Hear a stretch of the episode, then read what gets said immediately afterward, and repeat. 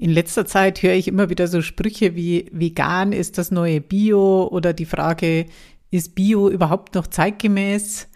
Jetzt, wo die gefühlt die halbe oder sogar die ganze Branche das Thema Nachhaltigkeit entdeckt hat, wirkt Bio im Vergleich zu vegan, Zero Waste, From Nose to Tail etc. fast schon ein bisschen altmodisch. Warum das nicht so ist, sondern vielmehr eine bewährte und seriöse Wahl für mehr Nachhaltigkeit, darum geht's in dieser Folge. Hallo und herzlich willkommen bei Gastrogrün, nachhaltiger Erfolg für Restaurants und Cafés. Hier geht es darum, wie du deine Idee von einer grünen Gastro verwirklichen kannst und zu einer echten Erfolgsgeschichte machst. Und mit nachhaltig meine ich nicht nur ökologisch wertvoll, sondern auch zwischenmenschlich, wirtschaftlich und natürlich in Bezug auf deine persönlichen Ressourcen nachhaltig.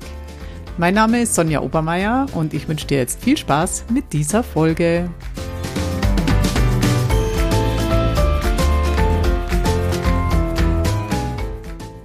Ich habe den Klingelwirt, Münchens erstes Bio-Wirtshaus 2011 eröffnet. Mittlerweile betreibe ich es zusammen mit meinem Mann.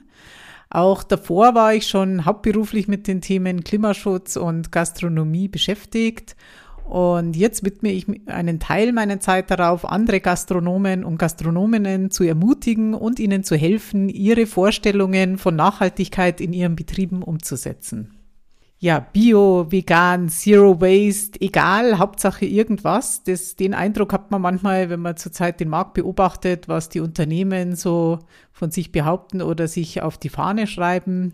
Manche versuchen auch gleich alles zusammen umzusetzen.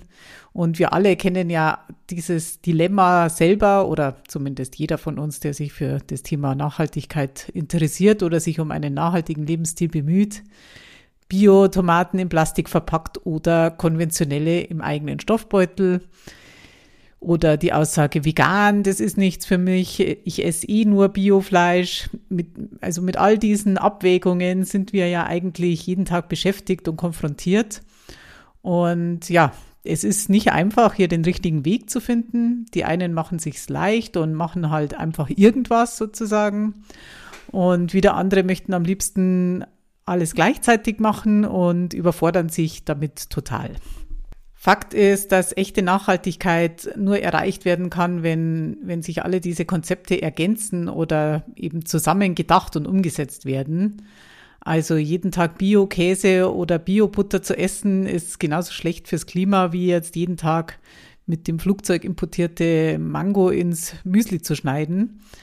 Und um eben diese oben erwähnte Überforderung zu vermeiden, die ja oft dazu führt, dass die Bemühungen dann komplett wieder hingeschmissen werden, empfehle ich halt für den eigenen Betrieb erstmal einen Schwerpunkt auszuwählen und Bio ist hier sicherlich eine gute Wahl.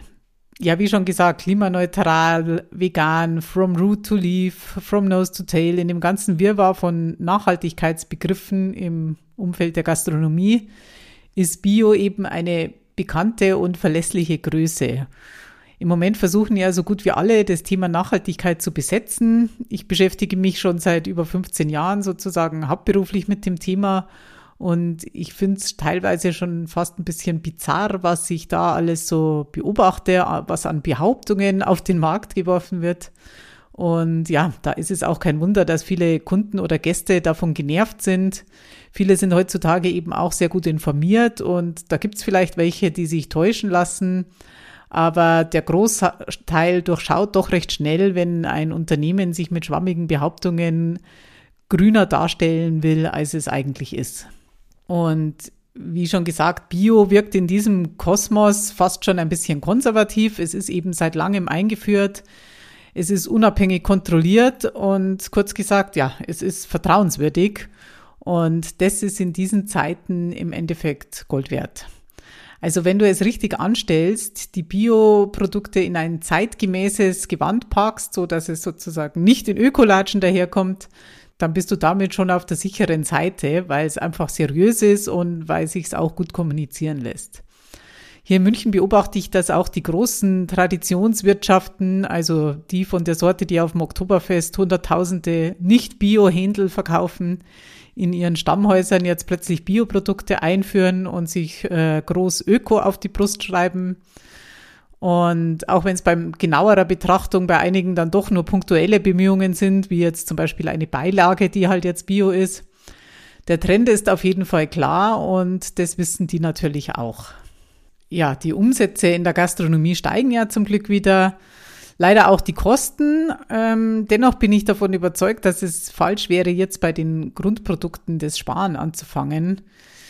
Ich verstehe das schon. Jetzt ist es halt in vielen Betrieben so, dass die Rückzahlung der Corona-Hilfen ansteht oder auch sonst die Kosten in allen Bereichen, Energie, Personal etc. sind extrem gestiegen.